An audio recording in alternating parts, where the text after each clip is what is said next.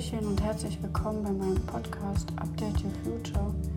Ich bin Nina und freue mich, dass du da bist. Heute möchte ich näher auf die natürlichen Urinstinkte und Urprozesse eingehen, ähm, anhand eines weiteren Beispiels. Und ich möchte ein eine Korrektur vornehmen von meiner letzten Podcast-Folge. Ähm, ich hatte in meiner letzten Pod Podcast-Folge gesagt, dass 80 Prozent der Symptome in der Heilungsphase auftreten. Dies möchte ich äh, korrigieren. Es sind 70 Prozent in der Heilungsphase und 30 Prozent in der konfliktaktiven Phase. Auf diese Namen werde ich auf jeden Fall noch eingehen also auf das Wort Heilungsphase und konfliktaktive Phase, ähm, weil es anhand halt weiterer Beispiele es euch näher bringt. Gehen wir jetzt mal zu unserem Ursprung zurück. Wenn Sie sich vorstellen, dass wir nicht zur heutigen Zeit leben, sondern in der Steinzeit, wo wir uns noch selber unser Essen sammeln müssen und um jede Ecke ein Tier lauern könnte, was uns selber essen möchte, ähm, zum Beispiel ein Löwe, dann ähm, sind die ganzen natürlichen Prozesse in uns genau auf dieser Grundlage unsere natürlichen Instinkte geschaffen. Sie kennen sicherlich die Zeichentrickserie Tom und Jerry.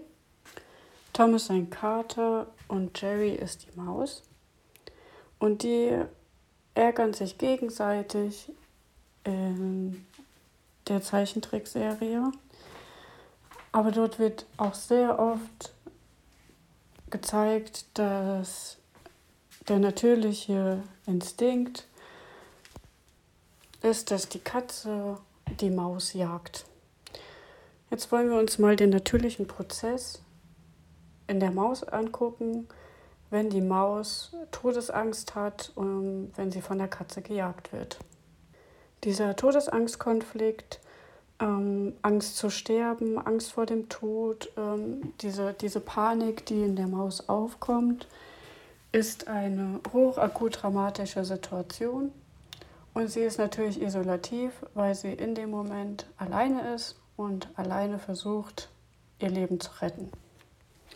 Wenn wir jetzt davon ausgehen, dass die Maus ein paar Minuten vor der Katze wegrennt und ähm, sich dann in Sicherheit befindet, ähm, weil sie ein Loch gefunden hat, wo die Katze nicht drankommt, dann tritt in dem Moment, als sie in Sicherheit ist, der sogenannte Heilungsprozess in Kraft. Das heißt, die Maus ist beim Wegrennen konfliktaktiv. Die Lunge weitet sich, die Alveolen vermehren sich. Die Alveolen sind die Lungenbläschen, um mehr Sauerstoff aufnehmen zu können, um mehr Luft einatmen zu können. Ähm, wird die Lungenfunktion erhöht.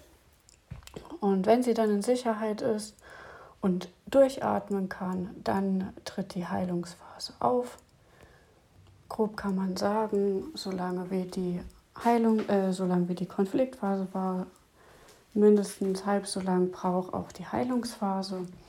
Das heißt, wenn die Katze jetzt in dem Fall ein paar Minuten weggerannt ist, braucht sie jetzt die Hälfte der Zeit ungefähr, um sich auch wieder davon zu erholen. Ähm, nach diesen kurzen Phasen ist es natürlich nicht so, dass jetzt großartige Symptome in der Heilungsphase auftreten. Wenn wir aber das jetzt ähm, auf unser Leben so reproduzieren, ist es ja so, dass wir jetzt nicht durch die Straßen gehen und um die Ecke lauert jetzt ein Löwe, der uns fressen will. Ähm, wir haben solche Todesangstkonflikte nicht mehr. Dafür haben wir halt andere Todesangstkonflikte.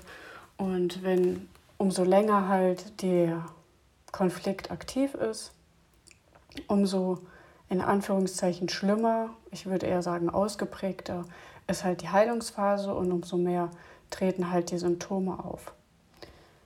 Wenn wir jetzt aber bei dem Beispiel Tom und Jerry bleiben, wäre es jetzt so in einfach erzählter Version, sage ich jetzt mal, ähm, dass an dem Punkt, wo die Alveolen sich vermehrt haben, also die Lungenbläschen sich vermehrt haben, werden diese ja nicht mehr gebraucht. Das heißt, sie werden abgebaut vom Körper. Dabei entstehen Löcher. Diese Löcher sollen ja nicht in der Lunge sein und deswegen wird es erstmal mit minderwertigem Gewebe aufgefüllt vom Körper, um dann im Endeffekt ähm, mit Lungengewebe geheilt zu werden. Aber vorher muss halt dieses minderwertige Gewebe ausgestoßen werden vom Körper. Und wie stoßen wir etwas aus über die Lunge? Natürlich durchs Husten. So, und in dem Moment, äh, wo wir anfangen zu husten, denken wir, oh nein, wir sind krank oder wir werden krank, weil wir fangen an zu husten und uns ist nicht bewusst in dem Moment, oder sagen wir es mal so, denjenigen, die nichts von der germanischen Heilkunde wissen, ist nicht bewusst, dass wir da schon in Heilungsphase sind und dass nicht die in Anführungszeichen böse Krankheit gerade kommt, sondern der Körper heilt sich gerade und das ist ein super geniales System und super genialer Prozess. Wenn dann dieses minderwertige Gewebe ausgehustet ist, dann kann der Körper das minderwertige Gewebe mit Lungengewebe ersetzen und die Lunge ist wieder in der natürlichen Funktion, ähm, in dem natürlichen Gewebe wieder. Natürlich kommt es darauf an, dass dann nicht ein weiterer Konflikt passiert ist in der Zwischenzeit, wenn natürlich ein weiterer Konflikt während Heilungsphase passiert, der natürlich auch mit einem Todesangstkonflikt, also mit diesem Bereich des Körpers, ähm, der halt da zuständig ist, dann ähm, würde natürlich dieser ganze Prozess von vorne anfangen. Also es ist immer der Ablauf, es passiert ein Konflikt, ein DHS. DHS heißt Diakarma-Syndrom.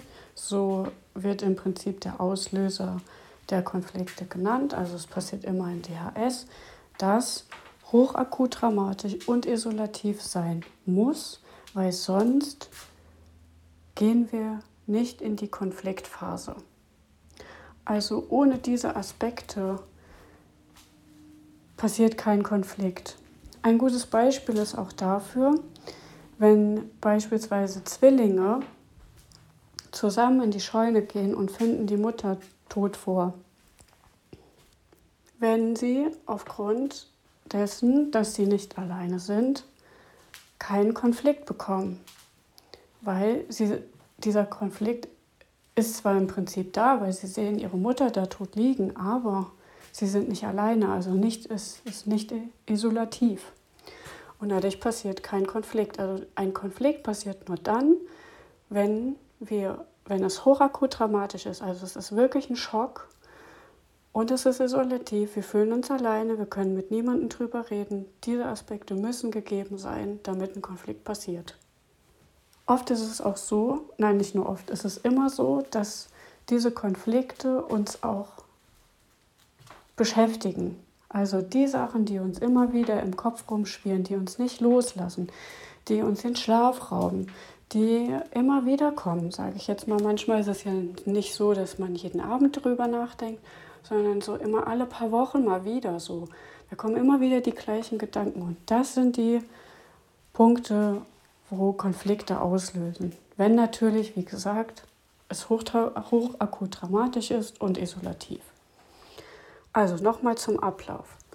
Wir sind ganz normal ähm, in der Normodatie. Ein DHS passiert, was hochakut dramatisch und isolativ ist. Dann gehen wir in die konfliktaktive Phase, also die Phase, wo die Maus vor der Katze wegrennt. Da ist die, wir sagen auch dazu, Sympathikoton. Das heißt, wie gesagt, da ist der ganze körperliche Ablauf gesteigert. Ne? Das Adrenalin, die, wie gesagt, die Lunge weitet sich und so weiter und so fort. Ne? Der Körper ist auch gestresst, er kommt nicht zur Ruhe und so Sachen. Ne? Das sind alles ähm, Aspekte für einen Konflikt.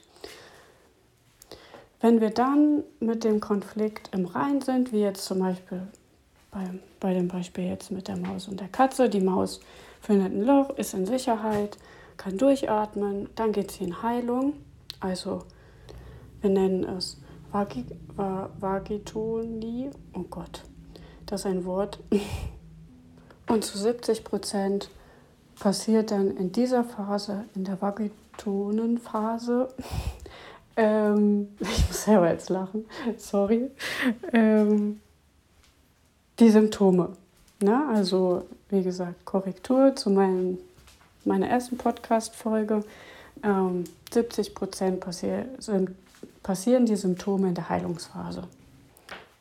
Die Heilungsphase ist nochmal ein bisschen spezieller, weil man geht nicht einfach in die Heilungsphase und heilt sich und dann ist vorbei, sondern es ist so, dass die Heilungsphase im Prinzip in drei Teile eingeteilt ist. Also man geht in die Heilungsphase, also in die erste Heilungsphase. Dann gibt es eine Epikrise. Das sind die Phasen, wo die Symptome nochmal richtig schlimm werden, in Anführungszeichen. Ne? Also wenn jetzt, bleiben wir bei unserem Beispiel, die Maus hustet ähm, und dann wird der Husten immer weniger, weniger und auf einmal am Folgetag, dann schläft sie am Folgetag, wird der Husten nochmal ganz schlimm. Wo man denkt, okay, jetzt habe ich einen Rückfall, was habe ich gestern gemacht, warum wird es jetzt wieder schlimmer und so weiter und so fort. Ne? Und dann hustet die Maus nochmal richtig schlimm. Und am nächsten Tag ist es wesentlich besser, noch, vor, noch besser als vorher und es schleicht sich langsam aus und ist dann weg. Also das sind diese drei Heilungsphasen. Ne? Also die erste Heilungsphase, dann kommt die sogenannte Epikrise, wo die Symptome nochmal ganz schlimm werden. Und ähm, dann geht es in die zweite Heilungsphase und dann ist der Konflikt geschafft. Wenn alles so läuft. Ne? Also nicht, wenn man nochmal einen neuen Konflikt bekommt. Um das jetzt noch mal ein bisschen anschaulicher für uns Menschen zu machen, weil wie gesagt, der Löwe lauert nicht um die Ecke, wenn wir spazieren gehen, gibt es bei uns natürlich andere Todesangstkonflikte. Ähm, ein Beispiel, was leider sehr häufig ist, ist die Diagnose Krebs. Wenn jemand die Diagnose Krebs bekommt und gerade die in der Schulmedizin betrachteten schlimmen Diagnosen, Stadium 4 oder 5, ähm, wo dann gesagt wird, naja, wir können ihnen Chemotherapie anbieten, so können wir es noch rauszögern. Ne? Ähm, das sind solche Konflikte, wo dann in der Lunge diese Todesangst hervorrufen. Ne? Also man hat Angst vor dem Tod, man sieht sein Ende, man wollte ja noch was erleben, ne? man wollte ja noch gewisse Sachen tun und so. Und dann bekommt man diese schlimme Diagnose Krebs und, und der Arzt macht einem nicht wirklich Hoffnung und ähm, naja, man weiß von Bekannten oder durchs Internet, dass das alles ganz schlimm und dramatisch ist. Und ähm, ja, viele googeln dann auch noch ihre Diagnose und im Internet kann ja jeder was reinschreiben. Ne? Ähm, dann wird das noch schlimmer, der Konflikt. Und so passiert es, dass dann ein neuer Konflikt passiert, wie gesagt, in der Lunge. Und das sind dann, ja, diese Art von Todesangstkonflikten, die wir hier haben. Ähm, ein anderer Kon Konflikt kann beispielsweise sein, wenn man ähm, schwanger ist und man jetzt in irgendein Land fliegt, wo, sage ich jetzt mal, schon ein bisschen mehr Terror ist, oder ähm, ja, in den USA, wo Waffen legalisiert sind und so. Also wo, sage ich jetzt mal, mehr Gefahr besteht als hier in Deutschland. Und man natürlich zusätzlich Angst hat um sein Neugeborenes. Und dann rüttelt nachts einer an der Tür, ganz schlimm.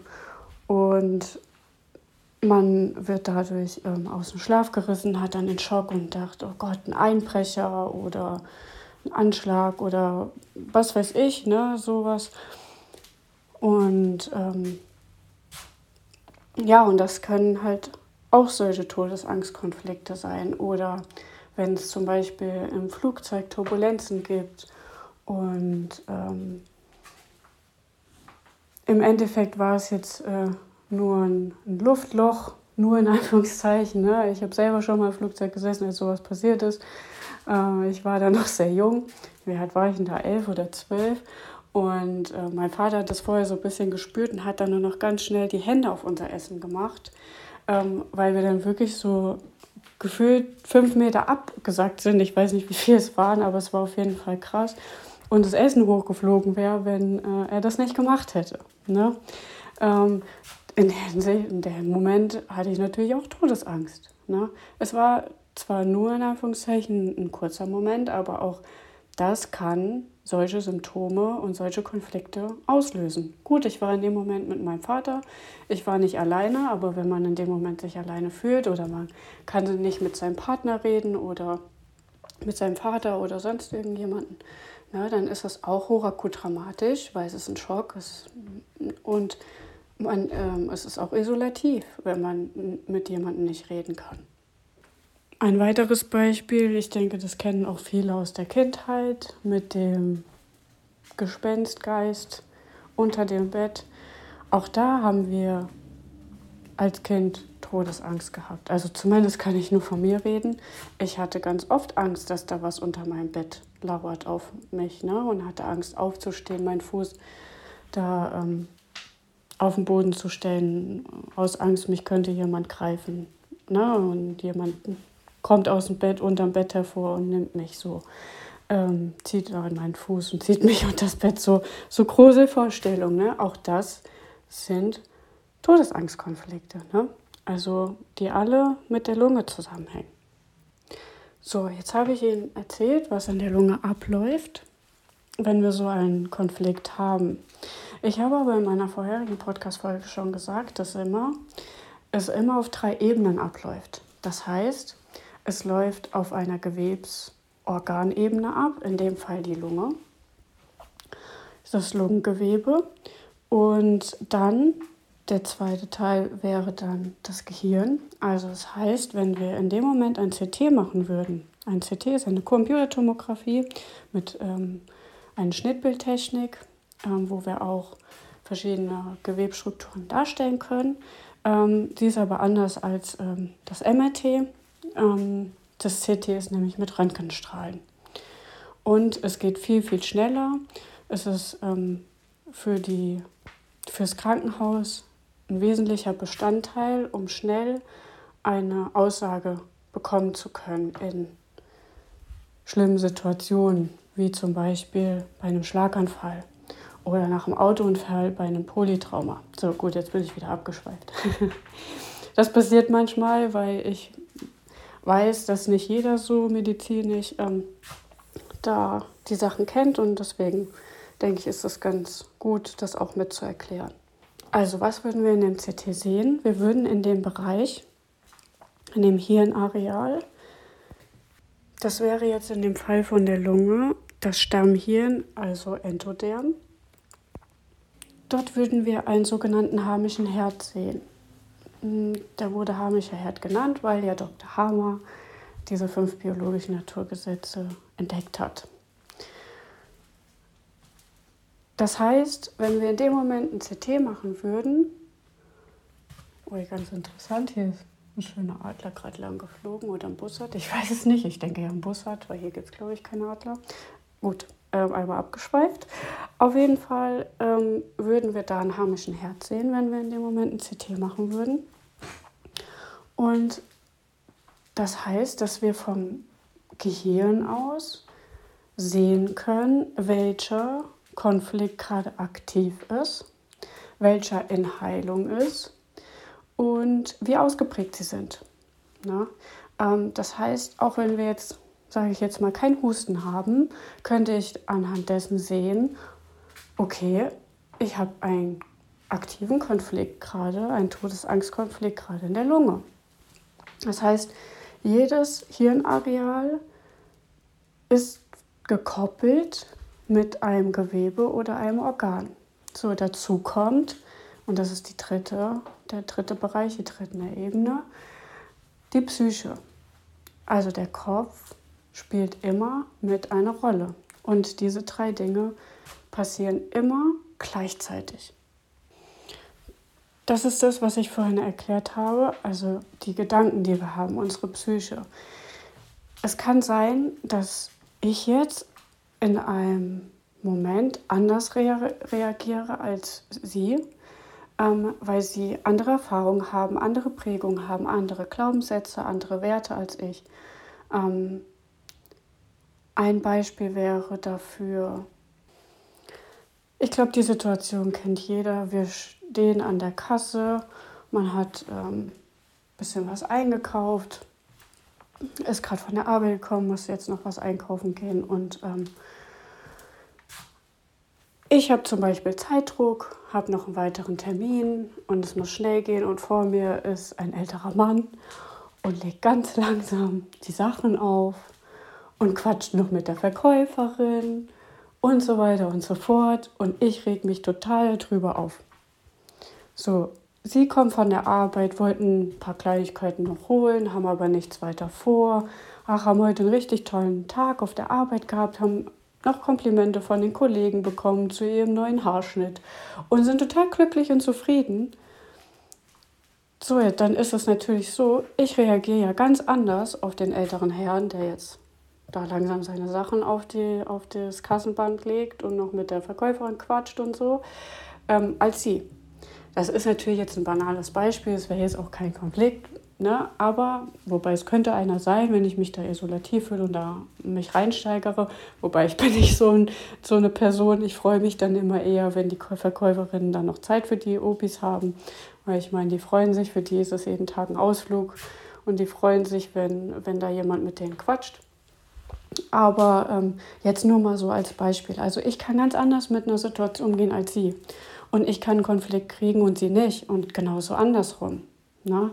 Ähm, und ähm, wichtig, und das möchte ich in dieser Hinsicht nochmal sagen, ist es ähm, das Problem in diesem Moment, bei, ähm, wenn ich jetzt an der Kasse stehe und mich darüber aufrege, liegt ja das Problem nicht bei dem Mann, der halt nicht schneller kann und der halt mal ein bisschen Smalltalk mit der Verkäuferin macht. Ich meine, die Verkäuferin macht ihre Arbeit weiter, aber trotzdem rege ich mich ja auf. Das Problem liegt nicht bei dem Opi. Das Problem liegt bei mir. Ne? Ich reg mich ja auf.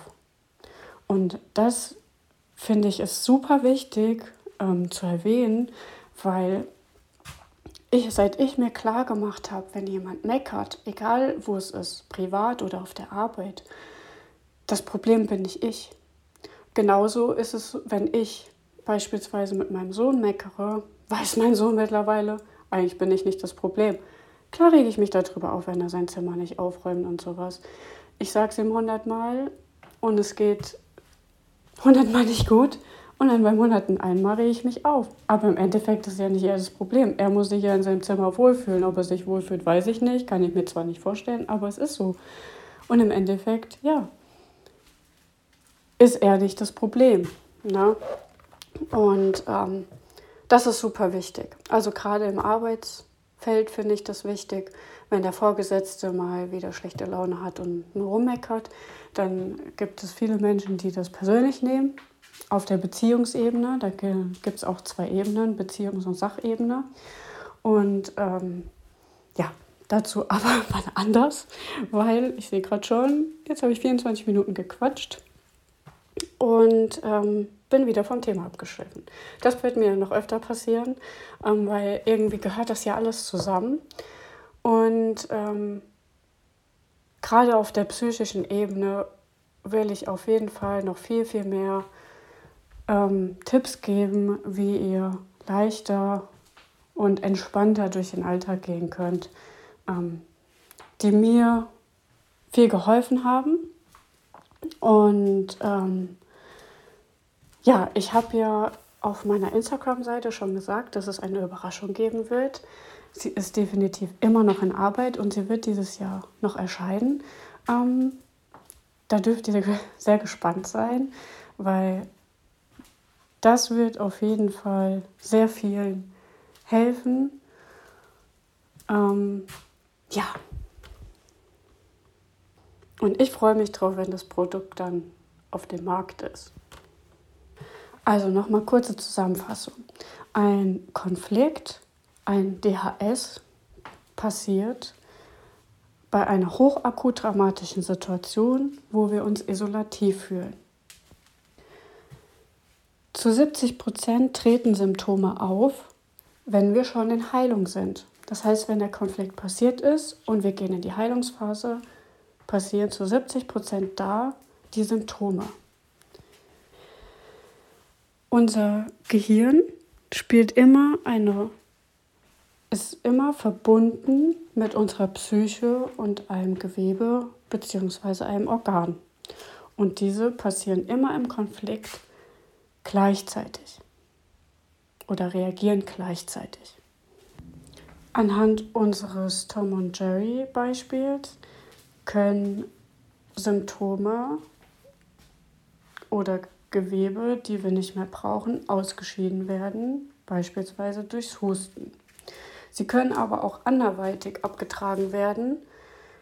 Dazu aber gehe ich in der nächsten Folge oder in den nächsten Folgen drauf ein. Ich freue mich, dass du mir bis hierher zugehört hast und wenn dir die Folge gefallen hat und du mehr über dieses Thema erfahren möchtest, folge mir doch auf Instagram unter Update Your Future. Wenn du Fragen bezüglich der Themen hast, kannst du mir gerne eine private Nachricht schicken. Ansonsten wünsche ich dir einen schönen Tag und bis zum nächsten Mal.